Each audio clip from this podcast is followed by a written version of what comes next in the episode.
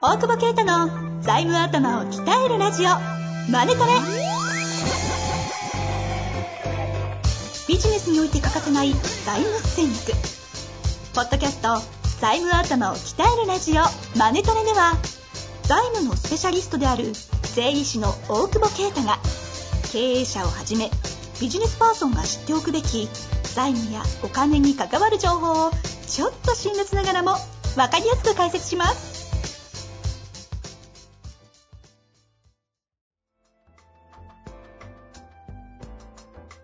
こんにちは、遠藤和樹です。大久保啓太の財務頭を鍛えるラジオ、マネトレ。大久保先生、よろしくお願いいたします。お願いします。さあ、ということで今日はゲストです。はい。はい。久しぶりの。久しぶりの、えーご紹介したいと思います。はエい。グゼクティブコーチの秋山城健二先生にお越しいただいております。秋山先生、よろしくお願いいたします。はい、よろしくお願いします。爽やか。 この違いね。ズームでも伝わるこの違い。ねえ。何ですかね。びっくりするわうん。黒と白って感じ。はい。何が。はい、いいです。えこの間さ、ジョー、ジョーさんと飲みたい人が集まって、ジョーさんと飲ちょっとむ待ってくださ会い。みたいな。よ、よたよたゲストよなのたによたよよただよただよ。 まさかの姿勢は変えずにいくよ。だいぶ漫談家として は。売れないわ。いいやいや。、何日出してもね、絶対ジョーさん来ないのに、ジョーさん来ないのに、ジョーさんの飲み会をしてるっていう、謎の会があっ てね。いったのいや、い行ったよ。だって、来るかなと思ったけど、絶対来ないんだよ。で、1回目はもう来ない。分かったんだけど、2回目も、もう明らかに来ないのに、また開催されて、違う人がどんどん来て、もうな 何の会か分かんないからなって。でも一応、ジョーさんの会なんですね。 でも、ジョーさんのことを知ってる人はもう昨日、昨日に関しては半分以下になってる。謎の会なんだ。なんだろう、飲み会。アウトカム何したらアウトカムって何ですかって言われたかそりゃそうだよね。ら、あれと思って、これ何の回だっけみたいな。なんか日程調整みたいなやつでさ、調整アプリあるじゃないアプリ。ススピア、スピア。ピアかなで、登録するからさ、なんか、なんかメメアなんかメールマガみたいなの来てうっとしいんだけどさ、リムジング来るからね。しかもさ、たあの、入れた人の入れたタイトルで俺のカレンダーにか Google 連携で入んで勝手に。はいはいはいはい。だから、なんとかさんが飲みたいだけの飲み会とかになってるタイトルが。 俺、社員が見て見るわけじゃない。 お前何やってんだって。遊んでんじゃねえよって思われてんだろうなと思いながら。ちょっと謎ねの会本気で言おうとするね。 あ、そうそうそう。確かに今、ジョーズさん聞いてくれてんなと思って今見てる。まさかの、おいでじゃないですか。いや、だからまあ、ということでね、ヨタ話にお付き合いいただきましたけれども、今回エグゼクティブコーチの秋山先生お越しいただいておりますが、ちょうどね、あの、書籍、新刊が出まして、宣伝に来たってことですね。そうです ね。えー宣伝に来ましたんではい、大丈夫です。すごいね、飲み会は行かないのに宣伝には来る。自分で言うんですか本当ですじゃあ、それ、マイナスブランディングですけど。 あということで、書籍の紹介簡単にしていただいてもいいですかね、タイトルと。はい。え今回ですね、えー、ディスカバー21さんから出版させていただいた、えータイトルが、えー不安が覚悟に変わる心を鍛える技術という本をですね、これ初めての、まあ、本になるんですが、これが、えー出版させてもらいました。はい。初めてなんですね。なんか、芸出してそうな。あの、そうですね、Kindle 書籍は、まあそっ、かそっかそっかそやっってか。たんですけども、あれはもう自分で結構好きにできるじゃないですか。はいはいはいはい。で、今回、こう、長かったんですけどね、こここだまわりにこだわって、結果出すまでに2年かかったっていうね。どんな、どんな対策なんですか すごいっすね。構想何年なんですか構想2年。書き始めて2年ですかで。で、構放想送さん3年、出版まで2年じゃないですか。で、五延年もかかってんす期か延期半延期半年みたいな。ええで、一回これ15万文字全部書き切って、で、出版社の方に出して、あ、これをじゃああと編集していけばいいですねって向こうに言っていただいたにもかかわらず、急遽私が、いや、納得いかないとか言い出して、すごいっすね。書き直し。作家じゃないですか。もう確かに。へえ。大久保先生なんてね、ハワイで片手間で書くぐらいの人ですからね。そうそうそう。売れなかったんだから、なんか建物で、iPad で図書いて送ったら、汚くて読めないと怒られた。それは本当に汚かったんだろうね。本当に汚かったと。こんな人初めてですよ。編集者わかるだけに笑いにくいですが。まあ、ということでやっていきたいと思うんですけど、まあ、せっ あの、大久保先生あんまり字読むの得意じゃないので、ちょっと書籍の内容を確あの、ご説明を、みんな、リスナーの方にもね、含めていただきたいんですけど、はい。えっと、これ私が、こう、エグゼクティブコーチとして経営者の方に、こう、一対一で行っているプログラムがあるんですね。はいはいはいここはマインドプラプログラムと。えーつ通称、メンタルのライズアップとか昔は言われてたんです けども、それをどうにかこう構造化して書籍化しようプロジェクトというのが立ち上がって、そしてこう書き上げたものなんですね。ですから、はいはいはい。えっと、私が経営者に対してどんなことをやってるかってことをずっとこう、あの、結構私小難しいことも喋っちゃうので、それをなるべく簡単に簡単に分かりやすいステップとして作ったとするならばどうかっていうことを書いてったんですよ。うーん。で、それをやっぱりなかなかね、私のプログラムを受けられない時間的にもちょっと費用も少し高いなみたいな形で受けられない方もいらっしゃるので、それをセルフでできるようにって書いたので、ある意味、こう、なんだろう。テキストだったり、教本だったりする位置づけでもあるんですね。えー、お得じゃないですか、そんな。そう、そういうね、さすが。 だってそうでしょ。これ読めばわかるでしょ。あの、タイミング的には起業とか転職とか、あともう会社やった後とかの、そのフェーズ変わる時の経営者の方とかも、ちょうどこうハマってどうやってステップクリアしていくかみたいな内容になってるんですけど、そのステップ簡単に、大久保先生とリスナーの皆さんにせっかせっかくなんで、えっと、まずステップ、その自分が変容というか大きく変わっていくためのステップというのが4つあって、最初が偽りの私、自分とかが入るんですね。要するうにん自分のことを疑ってる、あと間違って認識してると。自分のことはダメだとか、どうして俺はみたいな。そこからはいはいはの、いそれを、そういう状態になってるんだという認識するのがファーストステップ。えー、で、セカンドステップはそこから脱出すると。うんうんうんで、脱出した後に、まあ、いわゆる自己肯定感っていうフェーズに入って、自己肯定感が終わってから自尊心。で、自尊心の終着点が本当の自分ということなので、まあ、偽りの自分から本当の自分になっていくと。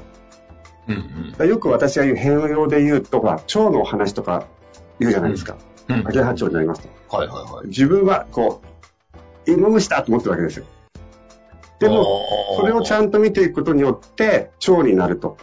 で、腸になると、何が変わるかっていうと、視座が変わりますよね。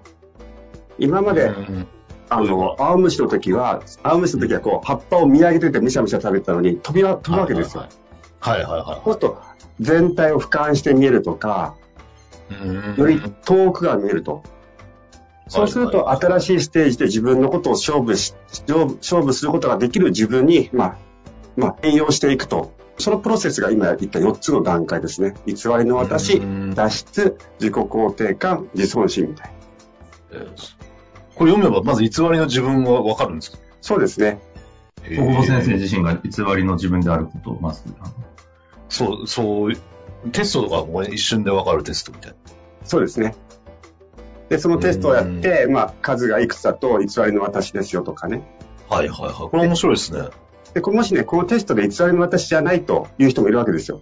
はいはいはそうしたらもう、次のステップは飛んじゃっていいので、い。うーん自尊心のステップを始めちゃっていいんですね。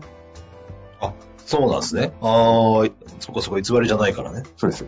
で、自尊心っていうのは、まあ、自分のことを感動していくって話なんですが、実はね、こう、よく世の中で今、自尊心とか自己肯定感とかあるじゃないですか。うんうんうんあ、そうか、自己肯定感ね。でう、んうん。自己肯定感って、偽りの自分を脱出した人が自己肯定感を持つべきなんです。おうおうおうおうこれ、みんな間違えちゃうのは、偽りの自分っていうのは、まあ、イメージで言うと、こう、穴が開いてる感じで自分に欠けてるみたいはないはい。はいはい。それで自己肯定感っていうやっちゃうと、穴を埋めるために自己肯定感を持とうとするわけですよ。うんうん。それって、いいことではないんですね。つまり、例えば、俺は今までこんな風に頑張ってきた。だからできる。だから僕は大丈夫って言っちゃうと、うん欠けている自分を穴埋めしようと一生懸命やってるんですよ。はいはいはいはで、ちょっい。かとこれけている自分を。おーはいはいはいはい。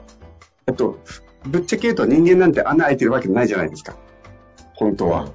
うんうんうん。穴が開いてると思っちゃってて、それを一生懸命埋めるんですよね。うんうんで、埋めると何が行われるかっていうと、埋まっちゃうと悪いことが起きるんですよ。うん。うん。な何が起きるんですかだって埋まるということはですよ、穴が開いてるって認識しちゃうんですよ、無意識は。うん穴すげえ難しい話してますよね。例えば、例えば、確かに。足し、足しするね。例えば、ドーナツの穴があるじゃないですか。はいはいはいはい。本当はアンパンみたいに穴は開いてないのに、ドーナツだと思って穴が開いてると思うので、そこにいろんなものを詰めていくわけですよ。それあーがお金、お金埋めてみたりね、なるほどね。はい家はい、族で埋めてみたり、はいはい。キャバクラで埋めてみたりね。そうそうそう。そういう書こと籍で出してすみたね。り。書籍出書してみ籍た出してみたり。り。 おい一番ディスやねんだからで、で、穴が埋まったとハッピーじゃないですか。はいはいはいはい。でも、穴が埋まったってことは、穴が開いてるって無意識で認めてるわけですよ、自分のこと。ああ。だからどっち行ったんですかね。それは壮大なディスですよ。いやいや いや。ディスってない。別に、埋め方がすげえから、やっぱ。 壮大な目かな。そうだ。それで、埋まったと思って喜んで、ドーナツ持ち上げると、また穴が開いてるんですよ。それをずっと繰り返していっちゃうんですね。ああ。だからそれなるほをど、その、自己、自己肯定感も一緒の扱いをしちゃうんですよ。自己肯定感の扱いとか、自己肯定感のアウトカムって、穴を埋めるためじゃないはずなんですよ。うんうんうんうん。自己肯定感っていうのは、まあ本にも書いたんですけども、こう、自分を焚きつけて相手を魅了していくっていうフェーズなんですね。はいはいはい。俺もこういう風にやってきたな、みたいな。自分、自分に感動していくんですよ。俺もようやってきたあの中で、みたいな。はいはいはいはい。で、自分に感動できると、相手の人を感動できるようになるんですね。なるほど。それは、あれだから、ポジティブシンキングみたいなのとは全然違うってことですよね。全然違いますね。うんだから、穴埋めをするっていうのはポジティブシンキングにちょっと近いかな。はいはいはで、よく、なんかすごい人を感動するじゃないですか、私たちは。いはい。うんうんうん。その時に、穴が開いてなくて自己肯定感を持った人は、要するに自分もよくやってきたって思える人は、すごいやってる人を見た時にね、感動の仕方が、うんあ、俺もやってるけど、お前もよくやってるねっていうことで言えるんですよ。ああ、はいはいはい。例えば、税理士の方だとすると、僕も僕なりにやってきた、社長もよくやってますねって言える。うんうんうん。ところが、穴が開いてる方とか、穴埋めをして自己肯定感の方は、すごい人を見ると、あ、この人すごいって、こう、憧れちゃうだけなんです。なるほどなるほど。そうこすれるはと、憧れる、憧れる側、憧れるられる側の大久保先生は逆な気持ちがわかるみたいです。いや、憧れられてなあ憧れられてるで しょ。憧いでしょ。れられてるじゃないですか。呆れられてるよ。じゃあそれもある。それもある。そうね。そういするとやうん、羨ましがってくるとかね、あるけどね、なんか、そうそうそうそう。最近独立した先輩の税理士とかにね、お前はいいよな、みたいに言われても、いや、俺も俺で大変で、 あの、戦ってきたんですけど、みたいな。私もら確かに今パッと思い出したんですけど、ちょっと前に大久保さんがセミナーをやって、もうすごい集まって150人ぐらい。はいはいはえっ、と、今年の年明けでしたっけ ?2021 年年末かなね、ね、年20末年の年末です。1年前ですかね。あれを聞いた時に私、こう、感動したんですよ。いろんな自分がこういうことを事業をやって、こういうことを失敗してきたみたいなことを、こう、赤裸々に喋ってくれて、うんはいはいはいはい。それを聞くと、こう、やっぱりその時にね、わあ、大久保さんってすごい、やっぱりすげえなって思ったのか、いやー、俺もやってきたけど、大久保さんもやってんなと思った可能性なんですよ。ああ、わかりやすいですね。あの人も走ってるな、みたいな。はいはいはいはい。そういう状態をつを作っていくことが本当は重要なんですよね。うんですから、例えば、大久保さんのリスナーの方ってね、こう税理士の方方も多いですけども、うんうん。社長の話を聞いたときに、社長すごいっすねってやって、そんな人をプロにつけたくないじゃないですか、経営者の方って。いや、そうなんですよね。やっぱ、すあれわかんないけど、すごいっすねっていう営業マンって山ほど来るじゃないですか。うん。なんか、顧問とか身近な人にはちゃんと話してほしいですよね。そうですすごいっね。すねっていう、売り上げがすごいっすね、コスト下がってよかったっすねってバカでも言えますよね。そんなことを言うためにお前と話してんじゃないみたいな。そのはあると思うな何のためにその人を上げてるのかみたいなのが見えちゃうじゃないですうか。ん。そうじゃなくて、うわ、社長もよくやってらっしゃいますねと。よく走ってますねと。だからもっとちゃんと走りましょうよって言ってほしいわけですよ、プロの方うに。ん。確かにね。うん。で、社長の方もそうですよね。部下の方が見たときに、うわー社長すげえ走ってんな。俺もしっかり走んないといけんわって思わせたいじゃないですか。うん。じゃあその時に社長が頑張ってる時に、自分の穴を埋めようって頑張ってる姿を見ても人は感動しないんですよね。なるほどね。うん、それはなんかちょっと、わかるね。まあ、なんかわ、うん、ちょっと角度はあれかもしれないですけどね。まあ、何のために授業やってんのかとかね。その辺が伝わらないと、まあ、お前の金儲けだけやろみたいになったらね、動かないですしね。そうですよね。だからお客様のためだとは言ってるんだけども言葉ではどっかで不安があってその不安の穴埋めのためにお客様の笑顔を使おうとすることはちょっとやっぱりお客様としてはこう安心して託せないですよね。うん。ねめちゃめちゃ心が痛い人いっぱいいるんじゃないですか。これ。いや、あ悪意あってやってるわけじゃないじゃないですか。そうなんですその知らないから。ら確かに。そのプロセスね。だ多か分らこれ、うん。最初にあ自分はあ偽りの自分やってたんだなってことを受け取れることが重要ですよね。ああ。そこが難しそうですね。そんなことないっていう人も多いんでし自ょう分がが認めないってことです 自よね。分が認められない。ね、あとは私はダメだ私はダメだっていうこれも偽りの自分なのでああ、逃げちゃダメだ、逃げちゃダメだっていうのはどうなんですか偽りの自分なんですかあ自分にってことですかそうそうそう、しっかり信じ君みたいな。あれは偽りの自分なんですか逃げちゃダメだ逃げちゃダメだってことをずっと繰り返してるんだったらば逃げちゃダメだっていう言葉を使って逃げられてるのでああ、偽りの自分ですよねなるほどね。安野さんは逃げてたんですね。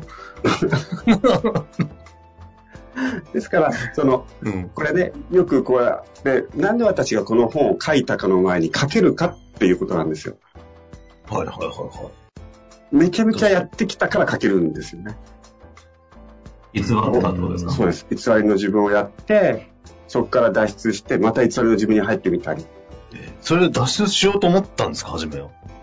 もう確か逆ですよ。偽りの自分で穴が開いてるから埋めようとして一生懸命能力アップとか資格を取ったり、実績を取って、ほらどうだ俺みたいなことをずっとやってきたわけですよ。ああ、やってました、やってました。